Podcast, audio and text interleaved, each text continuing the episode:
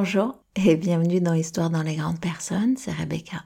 On se retrouve pour un épisode un peu particulier dans lequel je ne vais pas vous raconter un conte, mais deux petites histoires que je trouve euh, très intéressantes pour euh, réfléchir, pour se décaler. Je vais commencer par vous remercier. Vous remercier parce que quand vous faites des retours, quand vous écoutez, quand vous partagez, sont des cadeaux pour moi. Alors, euh, merci à Monique pour ces mots qui me font toujours très plaisir.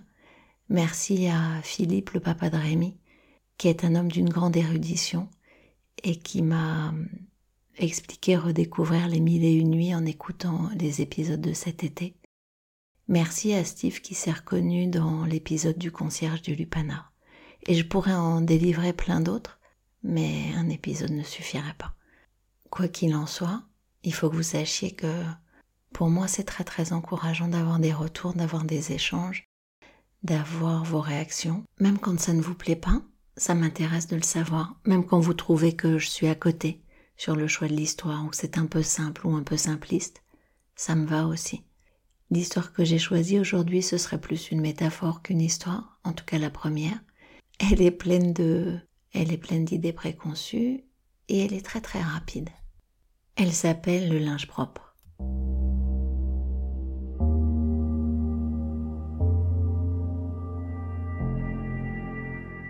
Oui, vous avez bien entendu le linge propre. Un jeune couple, alors je ne sais pas pourquoi un jeune couple, parce que finalement, ça s'appliquerait très volontiers à un couple, même, même un vieux couple, et voire pire d'un vieux couple. Bref, un jeune couple emménage dans un nouveau quartier. Il s'installe, et au premier petit-déj, alors qu'ils sont en train justement de prendre leur petit déjeuner devant leur fenêtre, la femme, et pourquoi la femme d'ailleurs ce pourrait être l'homme, mais en l'occurrence l'histoire dit la femme, la femme voit sa voisine suspendre son linge à l'extérieur. Elle s'adresse à son mari et pense à voix haute. Ce linge n'est pas très propre. La voisine ne sait pas le laver correctement. Peut-être aurait-elle besoin d'une meilleure lessive.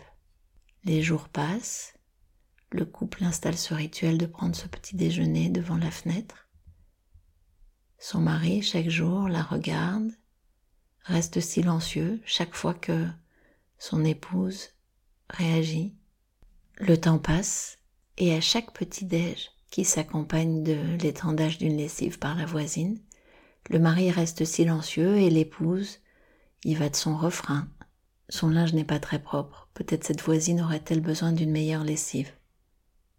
Je suis sûre que pour chacun d'entre nous, chacun d'entre vous qui vit euh, à deux ou qui fait l'expérience du deux, le refrain de l'autre qu'on connaît résonne. Bref, le mari se tait donc, et un mois plus tard, un mois plus tard, après de nombreux étendages de lessive, L'épouse est surprise de voir du linge très très propre.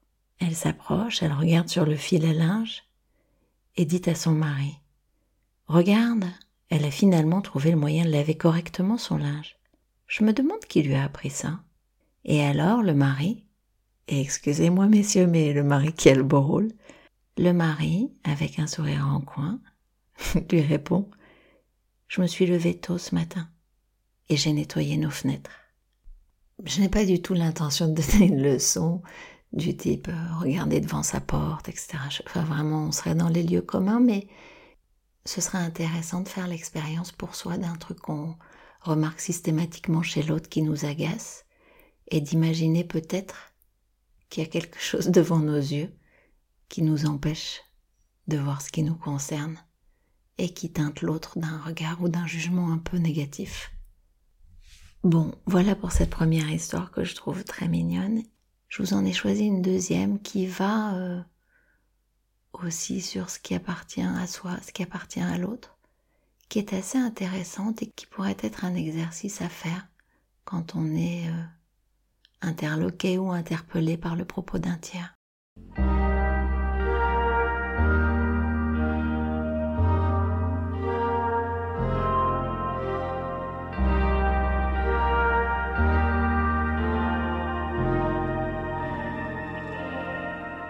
Dans cette histoire, on n'est plus chez monsieur et madame, on est avec Bouddha. Un jour, dans la foule venue l'écouter, se trouvait un homme que la sainteté du Bouddha exaspérait, tellement exaspéré qu'il se mit à hurler des insultes à l'encontre de Bouddha. Il s'en alla, après sa diatribe, fulminant de colère. Et puis il se mit à longer les rizières, se promena, et finalement dans la marche trouva une forme d'apaisement de sa colère. Petit à petit, un profond sentiment de honte l'envahit. Comment avait-il pu se comporter ainsi? Visiblement pris par la culpabilité, il décida de revenir au village et demander pardon au Bouddha. Il arriva, se prosterna et supplia le Bouddha de bien vouloir lui pardonner la violence de ses propos. Bouddha, dans sa grande magnificence et sa grande sagesse, déborda de compassion. Il invita l'individu à se relever et lui dit qu'il n'avait rien à lui pardonner. Très étonné, l'homme lui rappela les injures proférées. Bouddha l'interrogea. Que faites-vous si quelqu'un vous tend un objet dont vous n'avez pas usage ou que vous ne voulez pas? Eh bien, je ne le prends simplement pas, répondit l'homme. Que fait alors le donateur? Sans qui le Bouddha Ma foi, il, garde son objet, répondit l'homme. Voilà, c'est sans doute pourquoi vous semblez souffrir des injures et des grossièretés que vous avez proférées à mon encontre. Mais moi, rassurez-vous, je n'en ai fait aucun cas et je n'en ai pas été accablé. Cette violence que vous me donniez, il n'y avait personne pour la prendre. Et finalement, ce serait intéressant, quand on reçoit quelque chose d'assez violent, de bien avoir en tête que cela ne nous appartient pas, de bien avoir en tête que cela parle de l'autre. Voilà, on en a fini pour cet épisode. Je vous retrouve dans 15 jours. Je vous invite à vous abonner sur toutes les plateformes de podcast sur lesquelles vous m'écoutez. Spotify, Google, Apple Podcast, Tumult et beaucoup d'autres. Vous avez l'adresse mail à laquelle vous pouvez écrire dans cet épisode.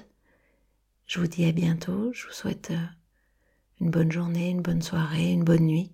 Il paraît que ces histoires sont très écoutées pour s'endormir. Merci de m'avoir écouté et à bientôt dans Histoire pour les grandes personnes. Au revoir.